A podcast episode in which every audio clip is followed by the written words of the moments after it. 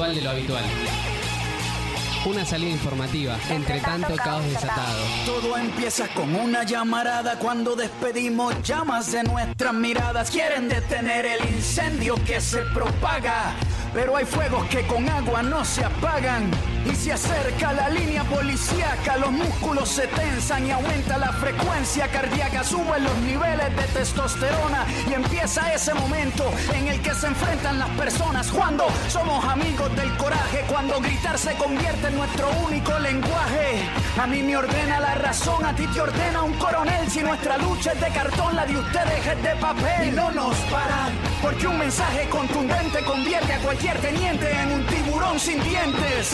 El Estado nos teme porque al mismo tiempo somos 132 y 15 M si la prensa no habla. Nosotros damos los detalles, pintando las paredes, con aerosol en las calles. Levanto mi pancarta y la difundo con solo una persona que la lea. Ya empieza a cambiar el mundo.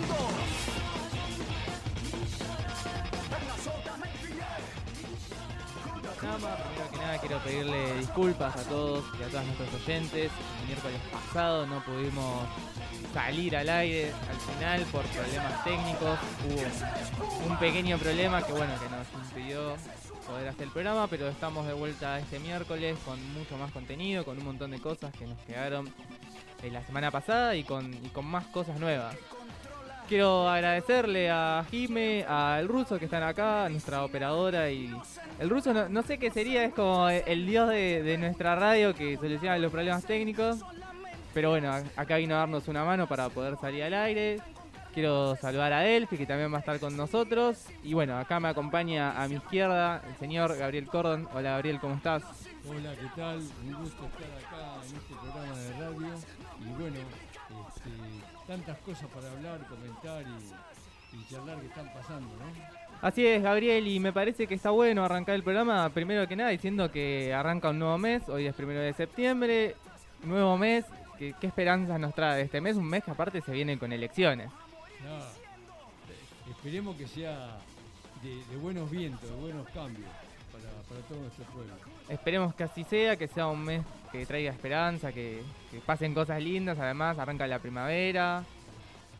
Nos tocaron unos días lindos este fin de semana, eh, ayer también estuvo muy lindo el día, mucho calor, pero parece que ahora se viene una tormenta, hay quienes dicen que se viene la tormenta de Santa Rosa.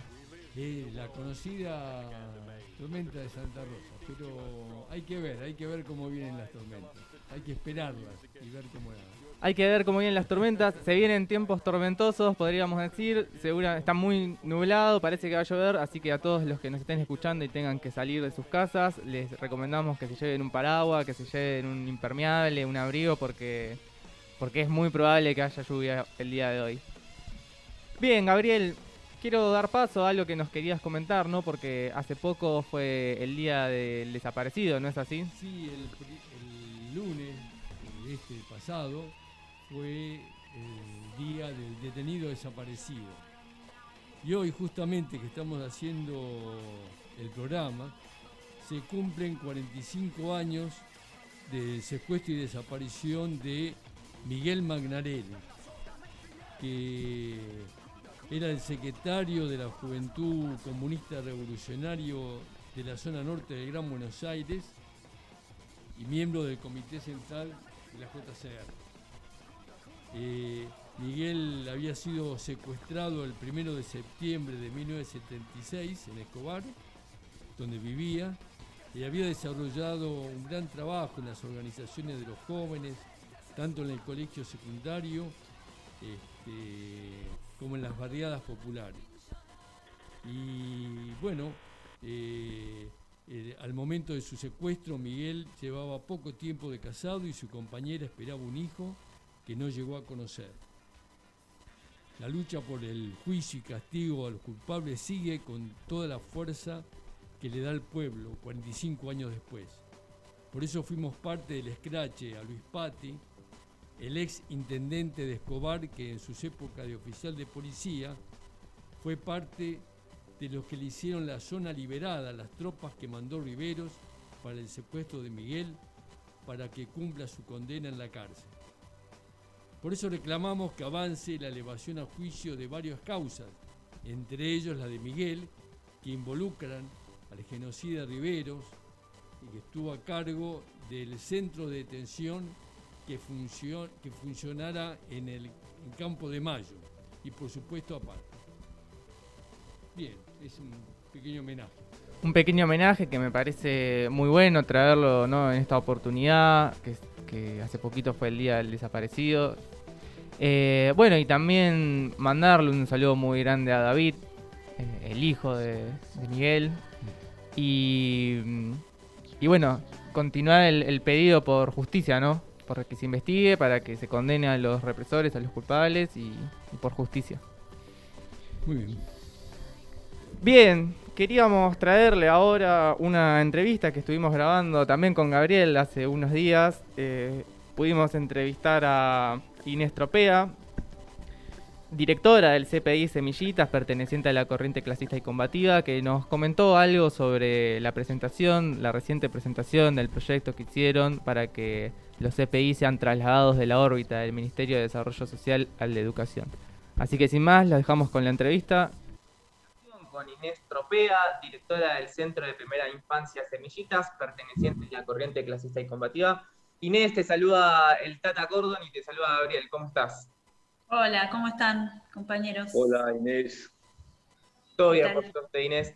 Inés, eh, recuerdo que hace unas semanas, ya exactamente dos semanas, si no me equivoco, tuvimos la oportunidad de entrevistarte, donde nos contaste un poco sobre el proyecto que estaban armando desde el CPI y de distintos CPI de, de la CABA para justamente bueno, la posibilidad del traspaso de los CPI de la órbita de desarrollo a la órbita de educación. Entiendo que hace unos días hicieron la presentación de ese proyecto.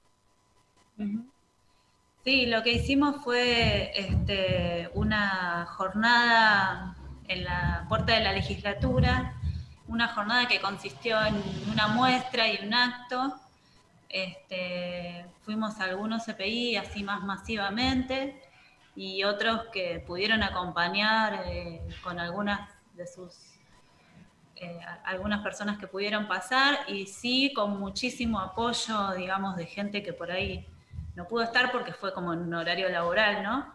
Donde los CPI están abiertos, pero este, sí fue, fue bastante concurrido y mostramos el trabajo que se hace en los CPI eh, con una muestra de fotos y también eh, con espacios lúdicos que, bueno, que estuvo bueno porque le puse un poco de color y de, y de, y bueno, de una muestra como más vivencial también a, las personas que están ahí, ¿no?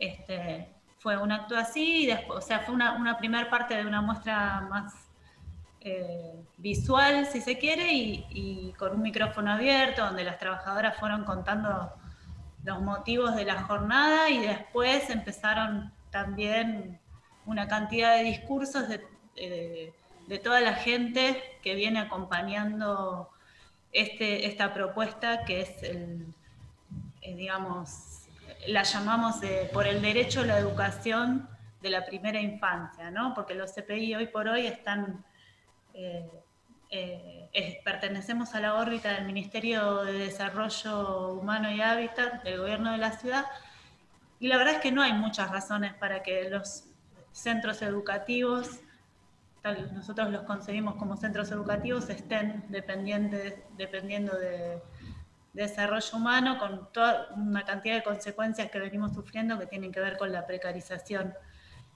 más tremenda, o sea, ya es una cuestión que no tiene límite en ese sentido. Hoy me escribían unas chicas que estaban cobrando la jornada completa 24 mil pesos. Es un desastre la situación en desarrollo, así que si no nos encuadran eh, como una tarea socioeducativa, cobrando, equiparando los salarios, los derechos y también el acceso de toda la, toda la población a estos centros y no se jerarquizan, estamos muy complicados para continuar. Entonces un poco consistió en eso. Este, este, ¿qué es lo que, eh, por qué no contás eh, qué es lo que lleva y justifica la existencia de los CPI, ¿no? que hace que sea un proyecto que no sea un proyecto del Ministerio de Educación. Mira, el proyecto CPI funciona, te puedo, contar un poco la historia, la verdad que los fundamentos eh, nunca terminan de estar del todo claros. Este, la historia, el programa empezó en el 2009, es un programa eh, que lo que hace es subsidiar eh, a través de un convenio, o sea, somos asociaciones civiles, organizaciones sociales, fundaciones, cooperativas que firman convenio con el Ministerio de Desarrollo para poder habilitar estos espacios que son muy necesarios para la población. Ustedes saben lo que significa hoy, digamos, la organización diaria de las familias con los más chiquitos y que necesitan realmente un espacio de calidad. Y esto se va imponiendo socialmente ya eh, a lo largo de los últimos años. Este, ya hace muchos años que esto es una necesidad muy grande este, y los jardines maternales eh, vienen siendo como más relegados, más vaciados dentro del sistema educativo y aparecen estos espacios que son más precarios dentro de la órbita pensada desde desarrollo humano para dar, eh, digamos, un alcance a la población más vulnerada, este, pero solamente se quedan ahí, ¿no? Y de una manera como muy precaria. Entonces, ¿no? A nivel eh, condiciones materiales para su subsistencia.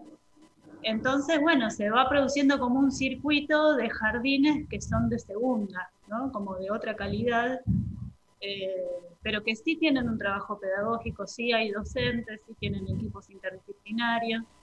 Este, y bueno, los docentes necesitan poder desarrollar su tarea en igualdad de condiciones que en cualquier otro jardín del Ministerio de Educación este programa existe y cubre una necesidad muy concreta, muy real, muy necesaria, y por eso los movimientos sociales lo han tomado.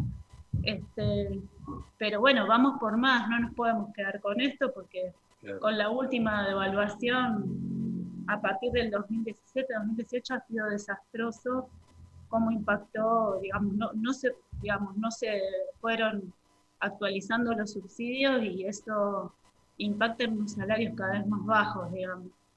Y además porque nada, tienen derecho las docentes a, poder elegir trabajar en estos espacios con, eh, de manera más libre para poder ir a un jardín estatal o a un jardín de estas características donde estamos los movimientos sociales, pero en igualdad de condiciones, digamos. ¿no?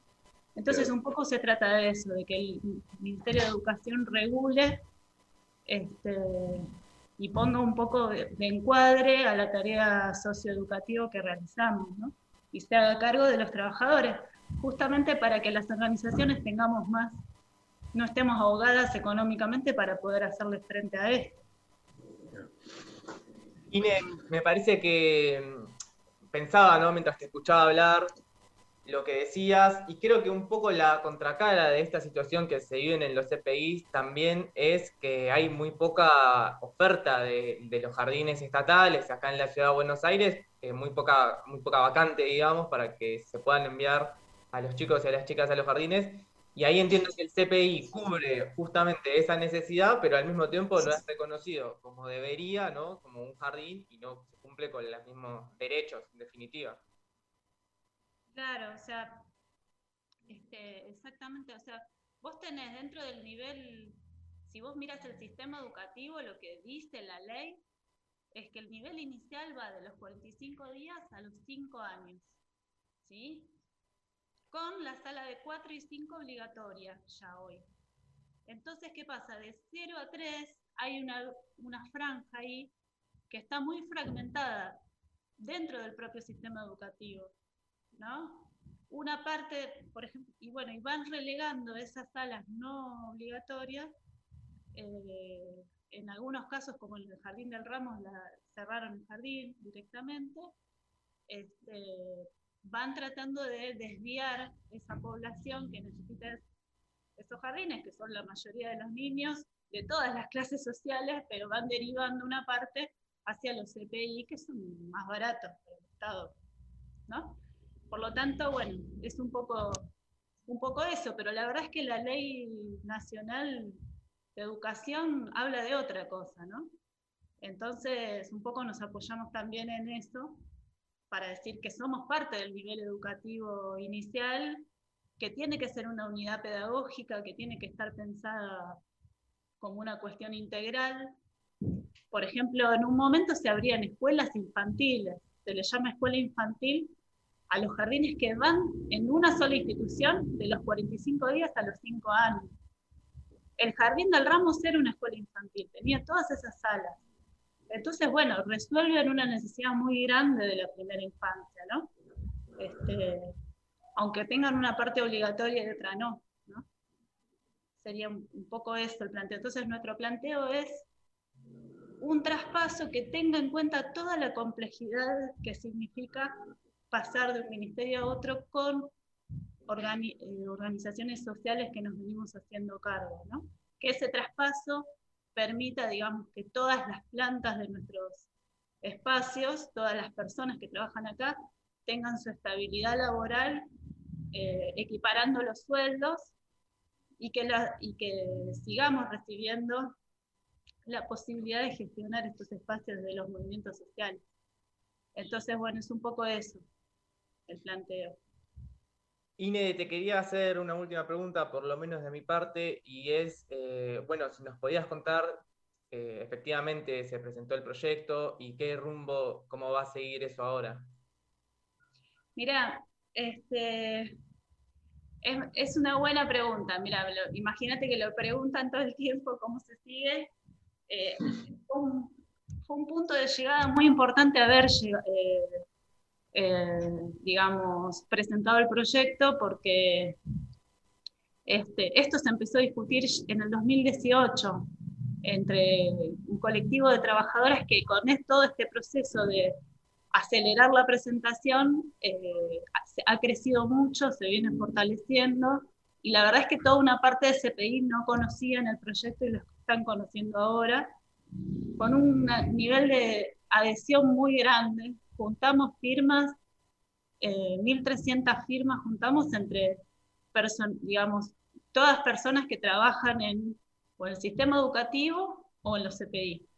Este, así que mm, un poco es ver qué pasa en la legislatura. Dimos ese paso porque sabemos que es muy difícil, igualmente la composición que tiene hoy la legislatura con el oficialismo con mayoría automática, pero pero sí queremos que se abra un debate, ¿no? que, se abra un debate con el oficialismo, que en general nos ningunea, no nos escucha. Cuando vamos en desarrollo a pedir mayor presupuesto, nos tratan como que si fuéramos que queremos, no sé, equipararnos con los docentes, les parece una locura, somos millonarios por lo que estamos pidiendo. Este, y bueno, así que me parece que no se esperaban quizás este paso, hay que ver ahora la reacción que tienen y si se habilita un diálogo, este, además de todas las cuestiones concretas que siempre les venimos pidiendo, ¿no? Este, así que sabemos que en la legislatura va a ser difícil, pero tenemos, expectativas sabiendo que puede, se puede armar un proceso largo de discusión que se abra, ¿no? Sí, ojalá que esto sirva justamente para impulsar esa lucha y bueno, quizás para que el gobierno de la ciudad escuche el reclamo y tome alguna medida en ese sentido. Exacto, sí. Es un poco también para ir generando corriente de opinión también a favor de esto, porque de verdad se consigue mucha adhesión porque la, la necesidad de los jardines toca, toca, digamos, la organización familiar y, y, cuestiones, digamos, de la crianza y de la educación de los nenes que siempre son muy importantes para todos, ¿no? Muy hacia el adentro de cada hogar, pero muy importantes para todos. Tata, no sé si querías hacer alguna última pregunta. No, no, este, desde ya este, nos sumamos al, reclamo y a la adhesión desde este lugar para difundir eh, todo lo que está pasando y que puedan llegar a, a lograr este, eh, cumplir con, los reclamos este, que solicitan en beneficio de, la educación de, por un lado, de, esta primera infancia y, además del reclamo justo de los trabajadores, del reconocimiento este, a los que están eh, eh, cumpliendo un, rol docente muy importante. ¿no? Ine, te agradecemos mucho que te hayas tomado el tiempo de comentarnos cómo salió la presentación del proyecto. Sin duda vamos a estar volviendo a hablar en un futuro para ver cómo sigue este tema. Y bueno, quedamos en contacto. Dale, muchísimas gracias a los dos. Saludos para todos. Gracias, Ine. Y bueno, continuamos en Ritual del Habitual.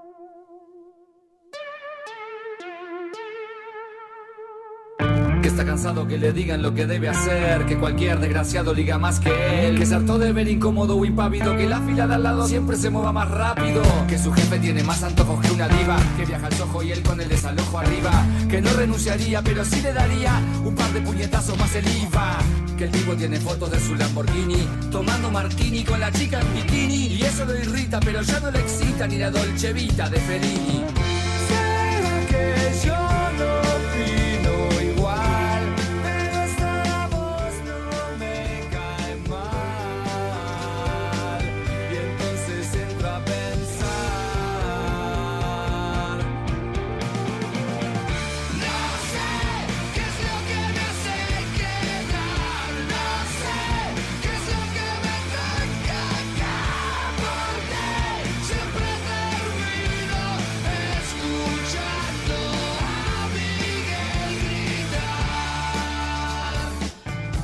le fue infiel en la luna de miel Que no le importa ser cruel ni lo que opinen de él. Y aunque ella corra para que alguien la socorra Le va a arrancar la piel y se va a hacer un abrigo de zorra. Que no es una identidad de Brad Pitt Que nunca vio a Limp Bizkit ni a Smith Que es como un hobbit o Roger Rabbit Que todo le da déficit y nada superávit. Que ni un rayo ilumina su vida anodina Que conoció gallos que resultaron gallinas. Que va a cortar la mala racha con un hacha y Que no agacha la cabeza ante ninguna cretina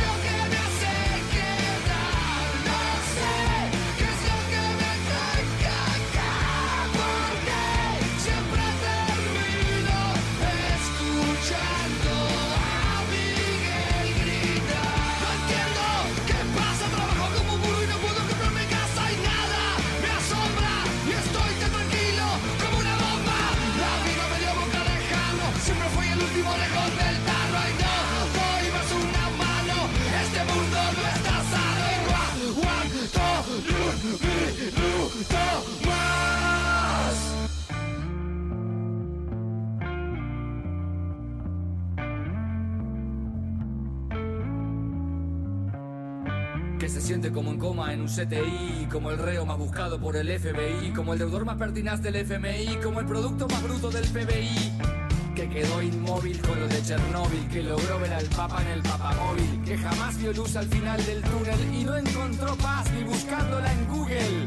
Que ya no quiere vivir, que está dentro del rango de la hora de partir, que está en el fango y como en el tango, ni el tiro del final le va a salir.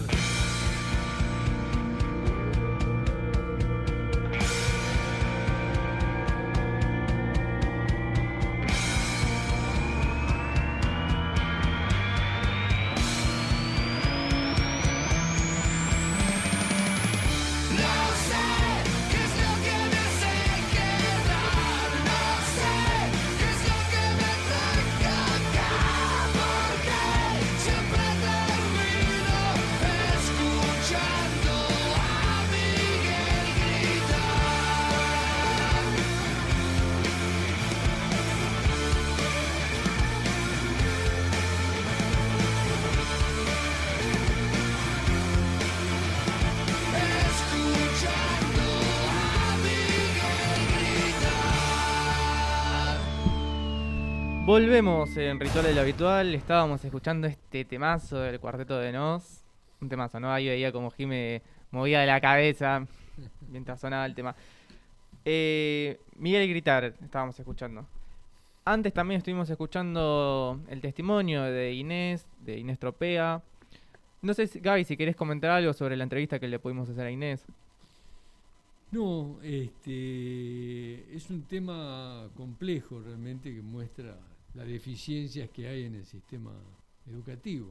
Este, que no, le da la posibilidad a, los, a los chicos, tan chicos, de poder tener acceso a, la educación. La verdad que, y encima de eso, eh, se aprovechan de una situación en la cual los trabajadores de OCPI eh, tienen una situación de precarización laboral este, que producto de toda la situación que vivimos este, se mantienen porque es su, forma de subsistencia y hacen un trabajo educativo muy importante.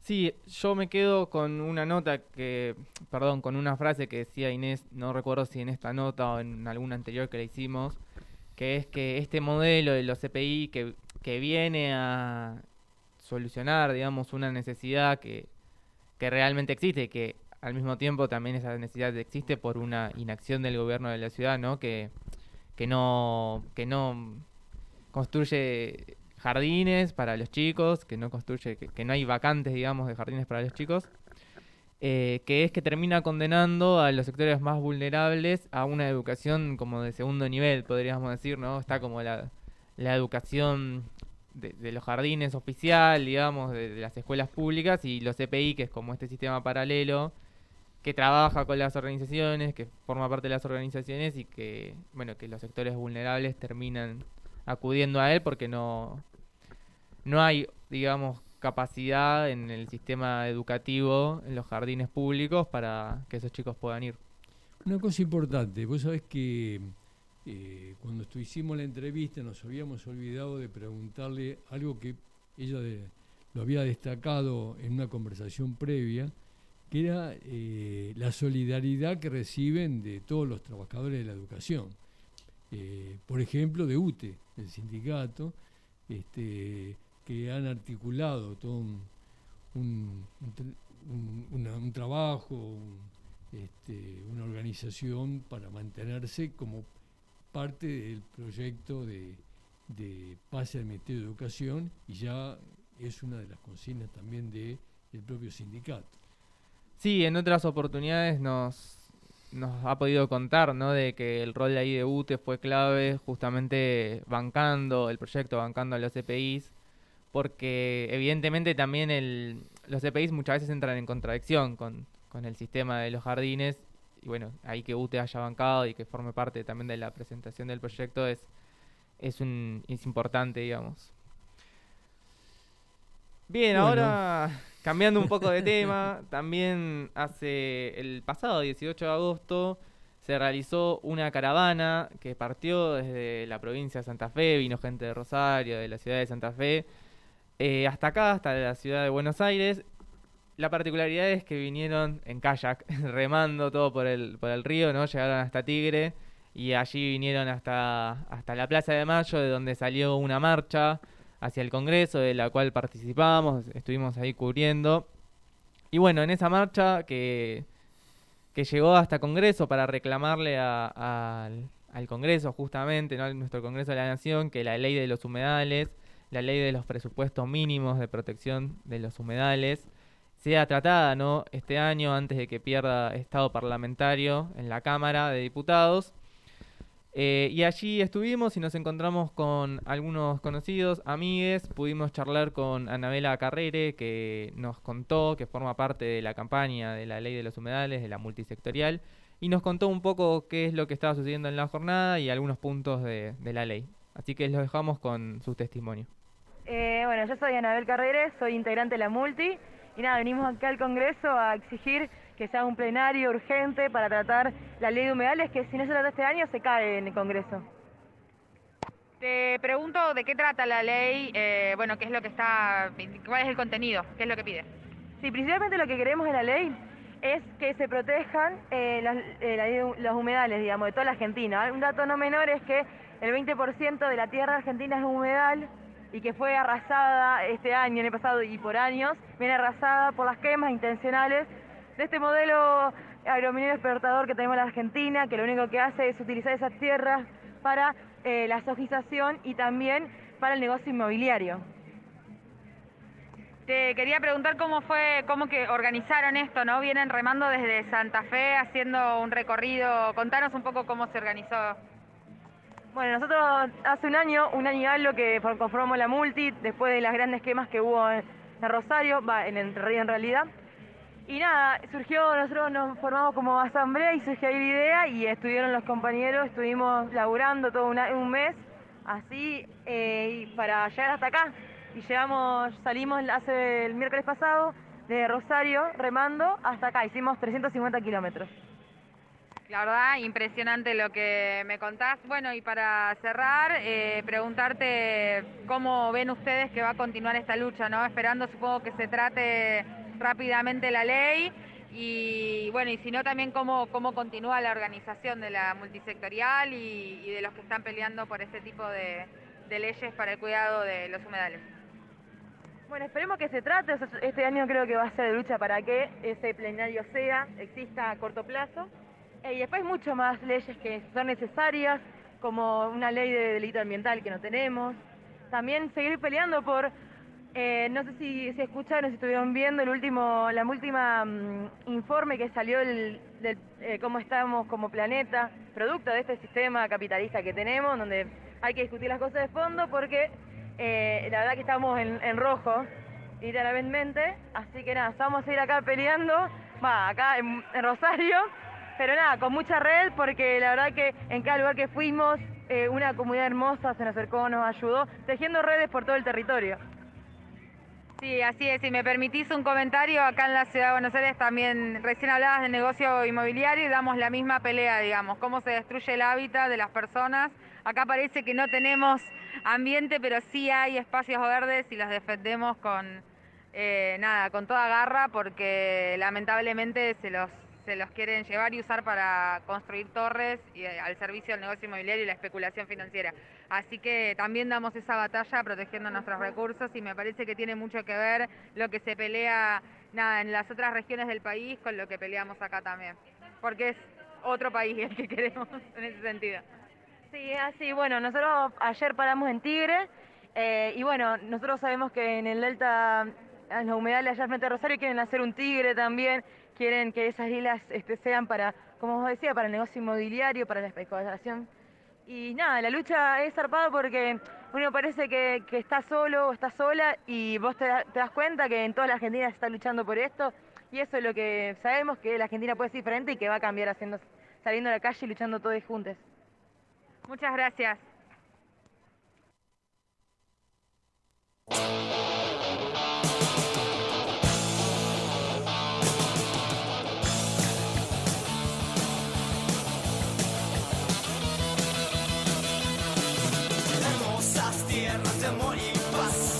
Hermosa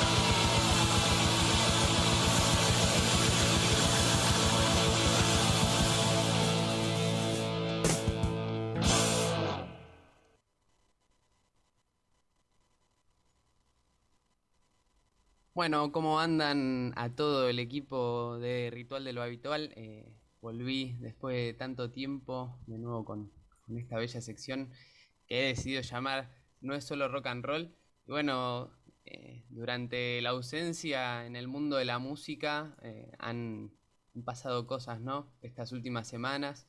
Eh, nos sorprendió, bueno, la noticia de Charlie Watts, baterista de los Rolling Stones, que falleció hace poquito. Eh, un dato curioso también que no quería dejar pasar, eh, bueno, que es la denuncia que hizo el niño de la tapa del disco de Nevermind de Nirvana, que yo sé que, que Kitty es muy fana de, de Nirvana, así que va a ubicar, bueno, y creo que todo el mundo es una tapa muy conocida.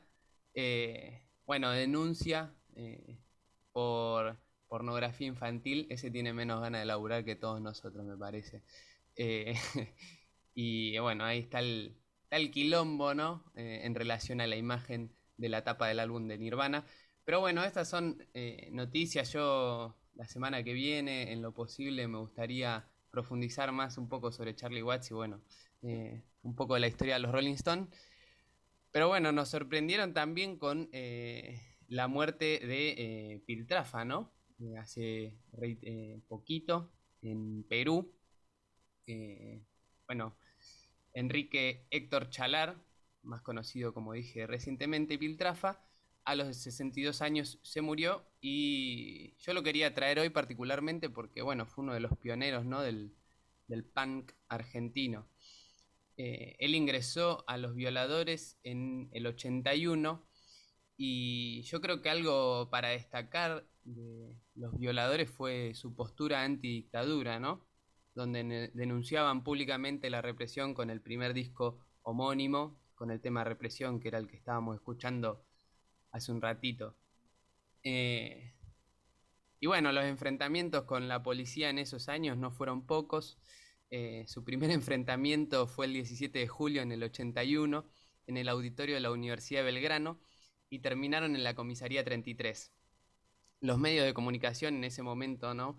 Eh, pro dictadura, saltaron a la yugular de los violadores, eh, como fue el caso de Gloria Guerrero, que les pedían que se vayan a gritar a Inglaterra, o sea, que vayan a hacer quilombo a otro lugar, que por culpa suya había una sala cerrada. Nada, me parece eh, qué, impunidad, qué nefasto, ¿no? Lo de, esta gente que en su momento salía a bardear artistas que, nada, que digo, desde su lado y desde su, desde su lugar, eh, nada, se ponían a, a, a rebelarse, ¿no? Y a enfrentar a esa, esa dictadura, a la última dictadura que, que atravesó el país, que fue, fue la peor. Eh, bueno, y en la revista Cerdos y Peces, Piltrafa decía, nos acusan de violentos, todos saben quiénes son los verdaderos violentos en este país. Nosotros no matamos, ni encarcelamos, ni torturamos a nadie. Eh, y bueno, este es un poco el recorrido, ¿no? Y, y por qué me parece que, digo, más allá de, de, de ser un referente del punk y de la música nacional, eh, yo quise traer hoy a, a Piltrafa por, por, bueno, ¿no? La reivindicación más importante del pueblo en ese momento eh, y que fue, que no fue ajeno a la realidad eh, que, sufría el pueblo eh, con el golpe, con el golpe de estado del 76, ¿no? Y que desde su lugar, desde, desde, su lugar de músico, de artista, nada, supo enfrentar, por así decirlo, y se puso a la cabeza de, de la lucha contra la dictadura también, me parece, y que eso, nada, es recontra destacable. Así que, bueno, yo con, no sé cómo, cómo lo ven ustedes, eh, qué opinan. Desde ya les mando un saludo y bueno, nos veremos la semana que viene.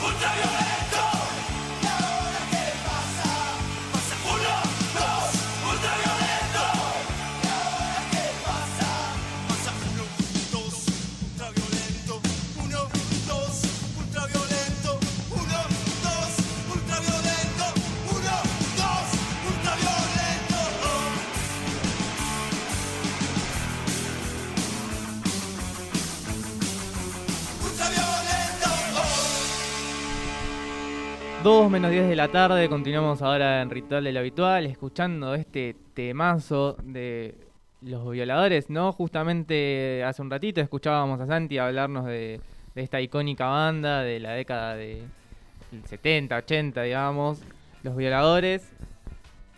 Gaby, ¿al- ¿algún tema de los violadores te- tuviste que haber escuchado? Me mataste porque yo escucho, Este por lo menos lo tenés que haber Sí, escuchado. Pero escucho, pero lo- no sé los nombres los temas. Claro, claro.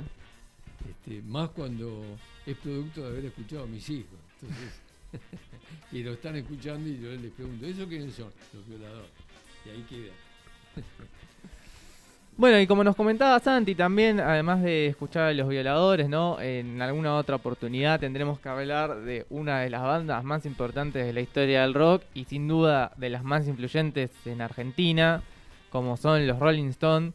Vamos a estar escuchando varios temas de los Rolling, porque, bueno, como probablemente se haya enterado, porque creo que es una noticia que circuló un montón, eh, hace unos días falleció el, baterista de los Rolling, Charlie Watts, que como muchas veces han dicho los mismos integrantes de la banda, era el más centrado de todos, ¿no? Era como el que mantenía en el eje la banda, como el que hacía que funcionara.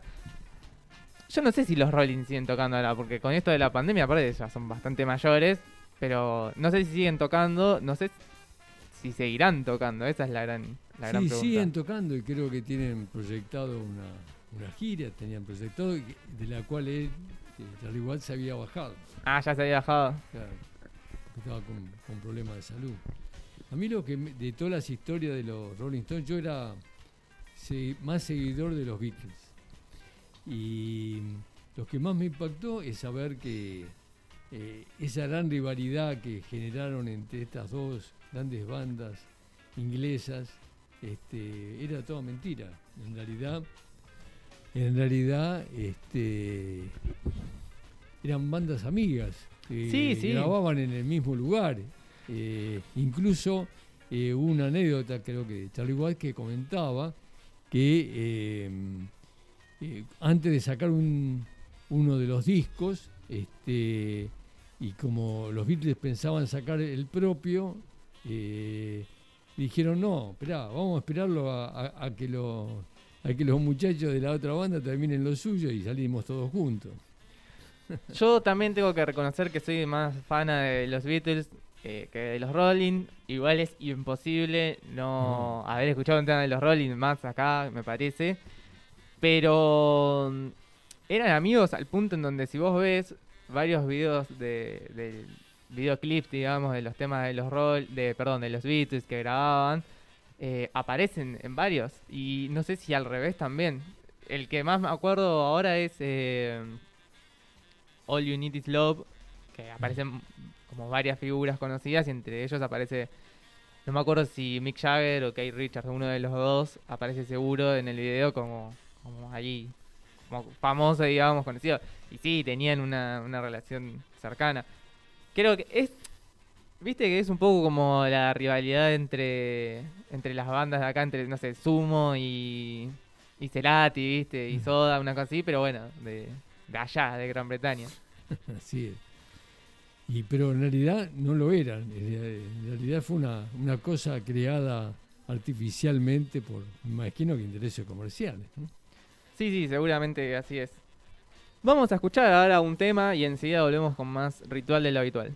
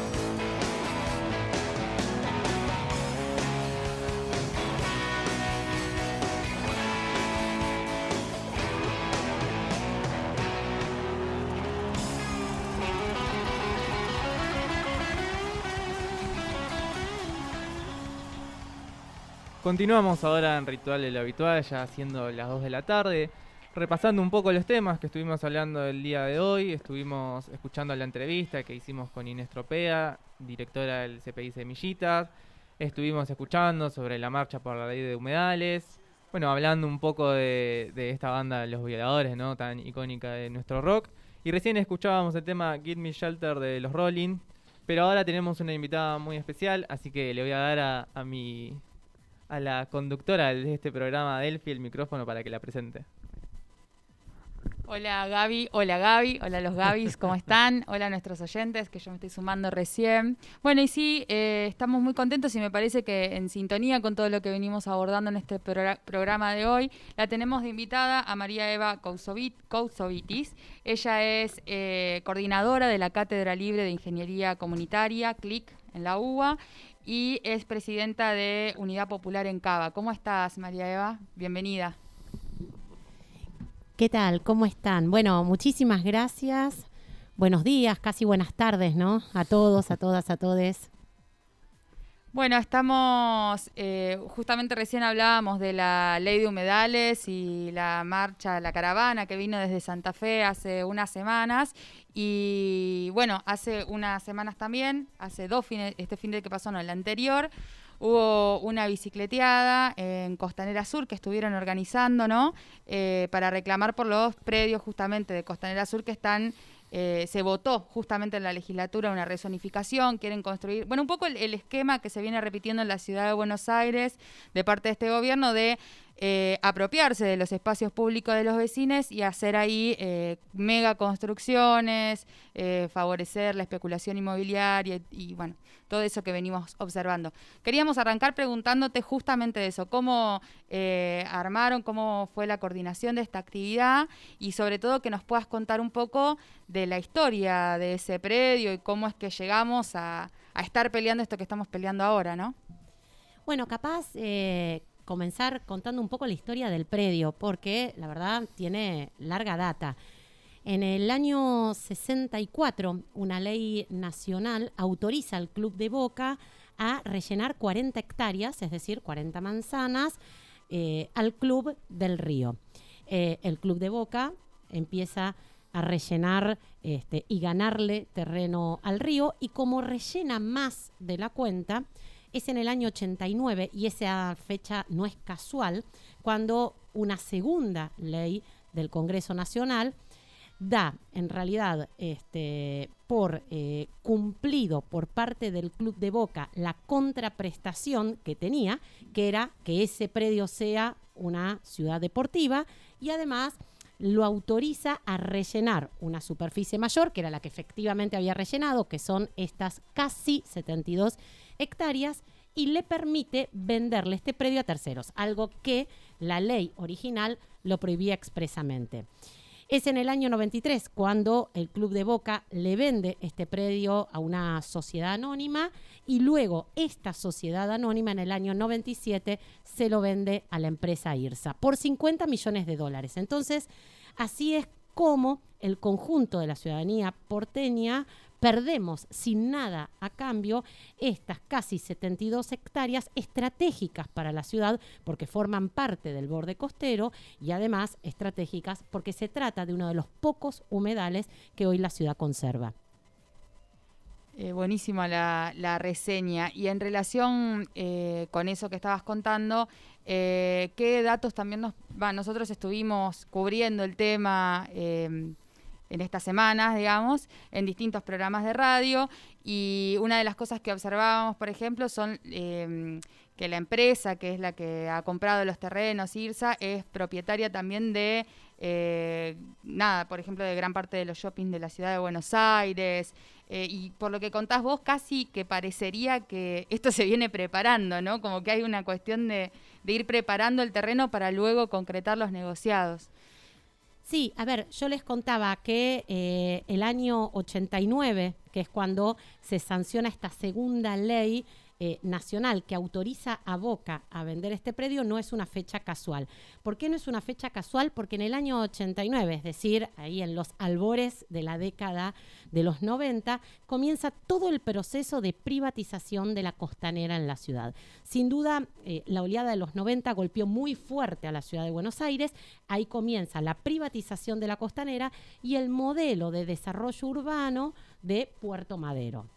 La verdad es que el grupo IRSA desde el año 97 a la fecha viene intentando con distintas composiciones de gobierno poder llevar adelante la extensión de Puerto Madero en este predio sin éxito. Bueno, ahora parece que se ha alineado este, la pandemia, la crisis sanitaria, la crisis económica y la campaña y entonces han avanzado junto con el gobierno de la ciudad en obtener la primera lectura, es decir, la primera sanción de este proyecto que han denominado Costa Urbana. Hace aproximadamente tres jueves atrás, en la legislatura porteña, y sin respetar las mayorías que la Constitución de la ciudad establece para este tipo de proyectos, que son 40 votos, es decir, dos tercios de este, la Cámara, han avanzado con una aprobación en primera instancia o, como se denomina más técnicamente, una aprobación en primera lectura.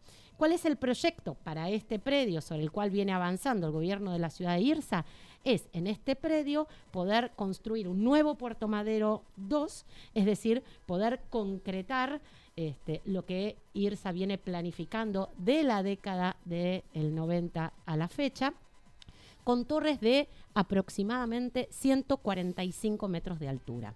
Es decir, de avanzar este emprendimiento, no solo vamos a destruir el humedal, sino que como este predio se encuentra al lado de la reserva ecológica, la reserva ecológica es uno de los sitios ambientalmente más protegidos en el mundo porque es un sitio Ramsar, estamos hablando ¿sí? de este, los humedales y de la problemática acá en la Argentina en relación a no poder contar con una ley nacional de humedales que nos permita poder preservarlos.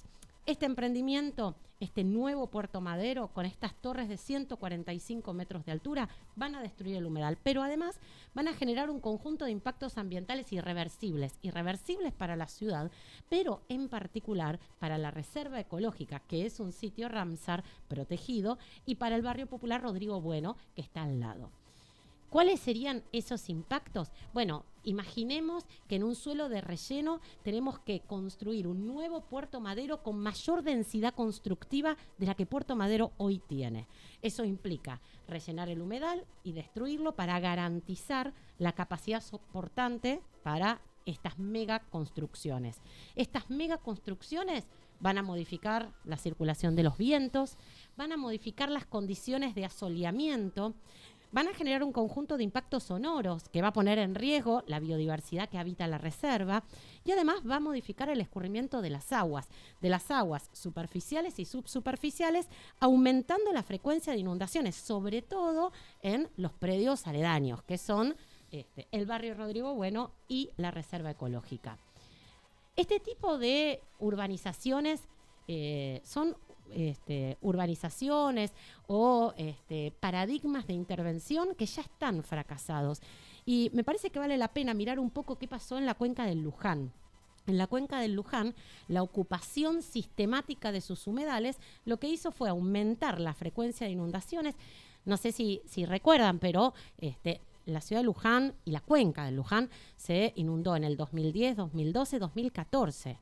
Eso hizo que el gobierno de la provincia de Buenos Aires tuviera que destinar decenas de millones de eh, pesos para justamente mitigar las inundaciones originadas por la ocupación de los humedales por emprendimientos inmobiliarios suntuosos. Porque cuando ocupamos el lugar que le pertenece al agua, el agua tiene que buscar inexorablemente otros espacios.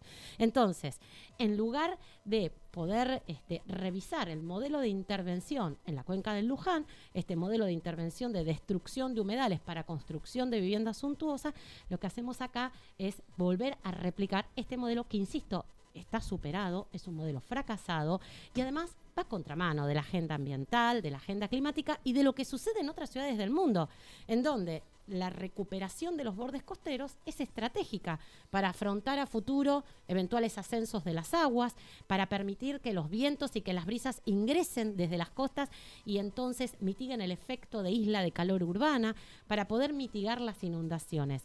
La verdad es que este proyecto es un contrasentido ambiental, social y urbano. Por eso es que desde que el gobierno de la ciudad anunció Costa Urbana, venimos organizándonos para este, justamente rechazar esta propuesta, no solo con la bicicleteada masiva de hace dos domingos, sino también con la presentación de un proyecto de ley en la legislatura porteña, un proyecto alternativo que ya tiene más de 5.000 firmas de apoyo, que acompañan eh, casi 300 organizaciones ambientales,